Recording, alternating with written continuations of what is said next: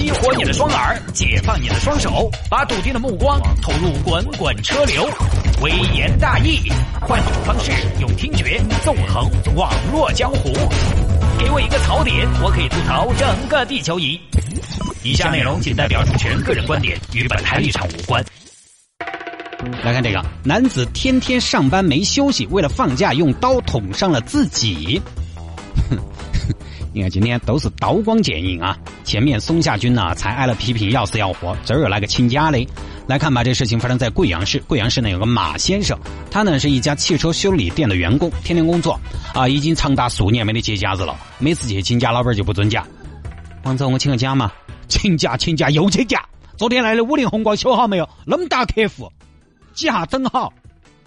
我就休个周末，我周二就能修好。那客户能等吗？先把这个车修好，修好再修。好，过几天王总我修好了，修好了啊。这儿来了个法拉利，客户指定你来修。我真的好累啊，王总，年轻人累点爪子嘛？我像你这么大的时候，一天二十四小时，连着做十多天，不然咋会有今天？你们这年轻人所以就搞不懂呢。哎，吃苦耐劳方面还是差了点修好了再修。王总，这儿端午小长假，我想回去休个假。小马呀，不是我说你，从业这么多年，你还不明白吗？假期就是我们的旺季啊，坚持一下嘛。那个黄师傅都上路了，就等着我们赚钱呢。王总，端午的单我都做完了，我想请个假。呃，请假是不是？我看下嘞，嗯，不错。哎，但这马上是五一了，不如你再坚持一下。就这么一年又一年，三年之后又三零，三年之后又三零，弄得这个小马是身心俱疲。好，前段时间呢，小马终于忍不住了。这样下去，明年的今天，估计我坟前的草都有一丈高了。我必须要休息，又找不到合适的理由，请病假要开假条。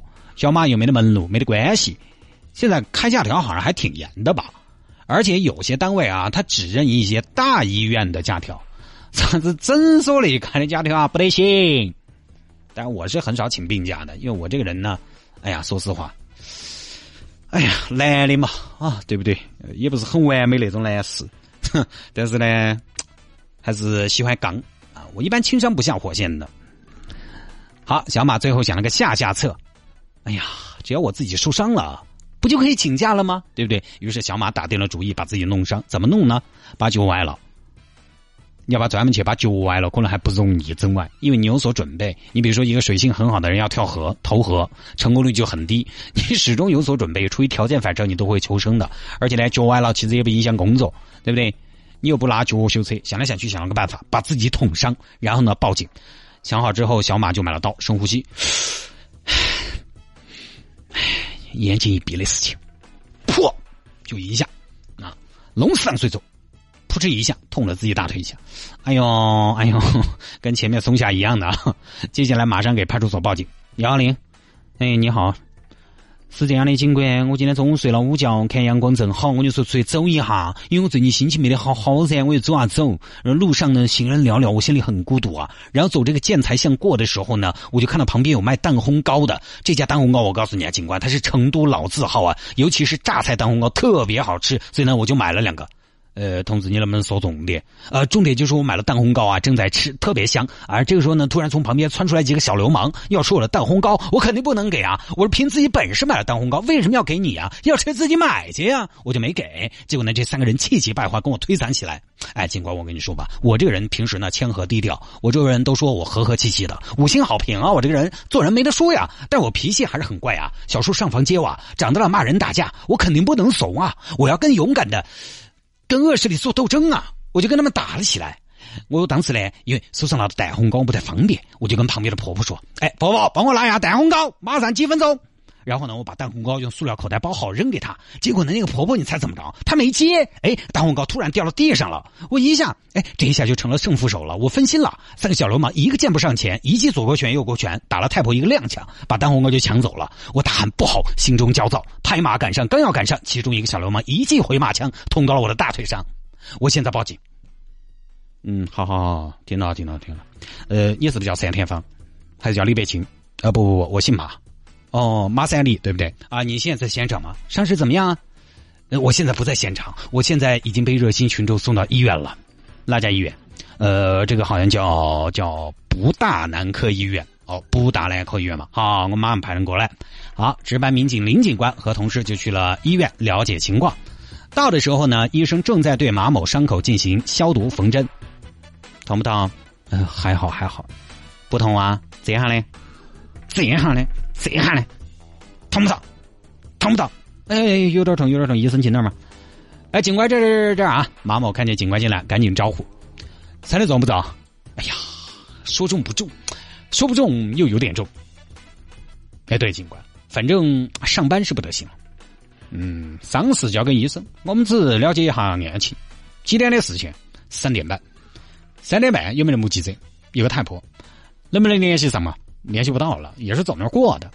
他们几个贼娃子往哪儿跑的呢？嗯，就是往主干道那边跑的。看清楚嫌疑人长什么样子了吗？没有，那三个人都戴了面具的。嗯，抢蛋烘糕还要戴面具啊？就是抢蛋烘糕才戴面具啊！警官说出去多丢人啊！被人看到。嗯，你这个理论也说得通。好，了解了大概案情，这件案件呢，现在要侦破的思路就是调监控嘛，对吧？民警就调取了监控，发现并没有三名男子的踪迹。难道这三个人有飞天遁地的本领？好，找不到这三个人，又以小马为重点为核心来追踪。舅舅发现这个小马在所谓的案发前手中并没有提着蛋烘糕，又去找小马。小马，你再说一下当时的案发经过呢？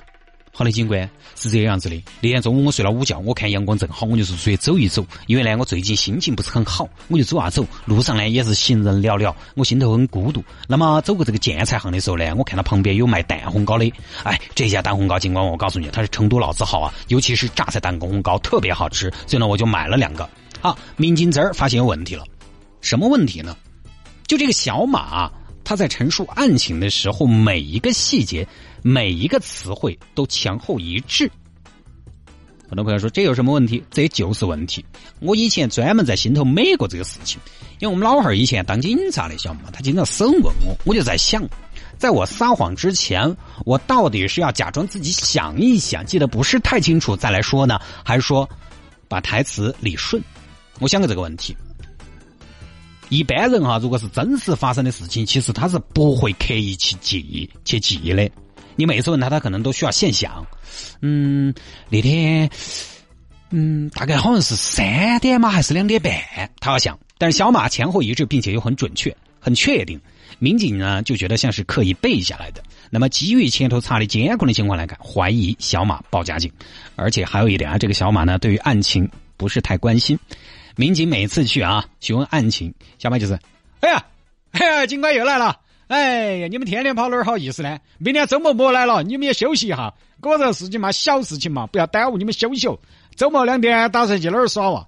这两天天气热哦，往山头走一下嘛。新津那边有家吃鱼的还可以。不就塞边大王的，对案情不是很关心。警方于是呢，高度怀疑小马报假警。小兄弟，之前。有个主持人姓谢，谢主持，因为报假警啊，脚杆都是打断了的。这边小马怎么就哎呀，警官我不是故意的，那你是我是里边的。小马呢承认自己报假警，为什么报假警呢？还有你这个伤怎么来的？伤是我自己捅的，那为什么要自己捅？躲债吗？不是啊，警官，我都几年没有耍过假了，想到把自己弄伤就可以休息，不用上班了，万不得已才出此下策。目前呢，小马已经被依法行政拘留，并处罚款两百元。警官，请问我这个行为关好久？十天。警官别呀，你给我整够十五天行不行？出去早了上班，还不如就在里面待着呢。哼，你以为你出去了还会在单位上上班啊？对不对？你又可以休长假了，就这么事情。这个真是也奇葩了啊！